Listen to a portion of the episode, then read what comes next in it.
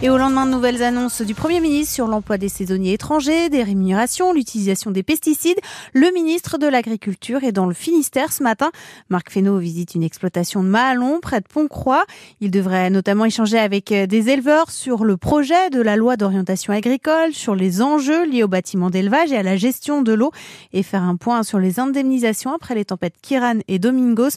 On l'entend d'ailleurs Marc Fesneau tout à l'heure dans le journal de 9h. La nouvelle carte scolaire pour la rentrée de septembre 2024 euh, devrait, devrait être acté aujourd'hui. Oui, pendant le comité social d'administration à Quimper, lors de la dernière réunion avec les syndicats, l'inspection académique avait renoncé à fermer trois classes dans le Finistère. Mais dans le département, comme dans le Morbihan et les Côtes d'Armor d'ailleurs, le sol s'annonce largement négatif, Baptiste Schweitzer. Pour le Finistère, le syndicat Sud Éducation dénonce une véritable saignée avec 64 classes qui risquent d'être fermées contre 18 ouvertures seulement. Depuis l'annonce de ces chiffres, du jamais vu, toujours selon les syndicats, la mobilisation ne faiblit pas dans les écoles concernées, tant chez les parents que chez les enseignants. Ils redoutent notamment des classes surchargées pour les enfants. Dans le Morbihan, le solde s'annonce également largement négatif, puisque dans le projet présenté cette semaine, 45 écoles seraient touchées par des fermetures, contre 17 seulement qui connaîtraient une ouverture.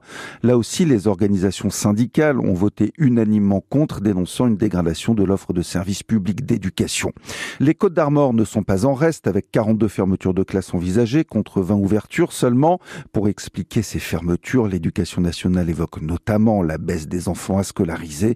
En cas d'évolution des effectifs, la carte scolaire pourra toutefois être adaptée jusqu'à la rentrée. Et pour protester contre ces fermetures, l'intersyndicale appelle un rassemblement dès 9h devant les, les bureaux de la DAZEN à Quimper. Mobilisation des parents d'élèves des Côtes d'Armor aujourd'hui également devant la préfecture de Saint-Brieuc. Le corps de la trentenaire portée disparue à Lorient depuis le 15 février dernier a été retrouvé hier. Un jeune homme a été placé en garde à vue, annonce le procureur de la République de Lorient. Information à retrouver sur francebleu.fr Brézizel. La grève des aiguillères de la SNCF dès demain matin jusqu'à samedi soir n'aura pas d'impact sur le trafic, annonce la direction. Seulement quelques perturbations localisées. Par ailleurs, la SNCF limite le nombre de bagages à bord des TGV Inouï et des trains intercités. On ne peut désormais emporter que l'équivalent de deux valises de 90 cm de haut maximum et un bagage à main.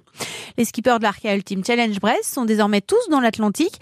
Éric Perron, qui ferme la marche, a franchi hier le Cap Horn. Le leader Charles Caudrelier, toujours en escale technique aux Açores. Son arrivée à Brest est espérée entre dimanche et mardi. Elles l'ont fait, les handballeuses brestoises prennent la tête de la Ligue féminine après leur victoire hier soir en match en retard à Mérignac, 24-39. Le BBH a deux points d'avance sur leur rival Metz. En pro des deux de rugby, le RC Van, désormais troisième, reçoit Béziers, le leader, ce soir. Coup d'envoi à 21h à l'Arabine. Et match retour de la Ligue Europa de foot pour le Stade Rennais qui accueille le Million AC. On y revient d'ailleurs dans le journal en breton.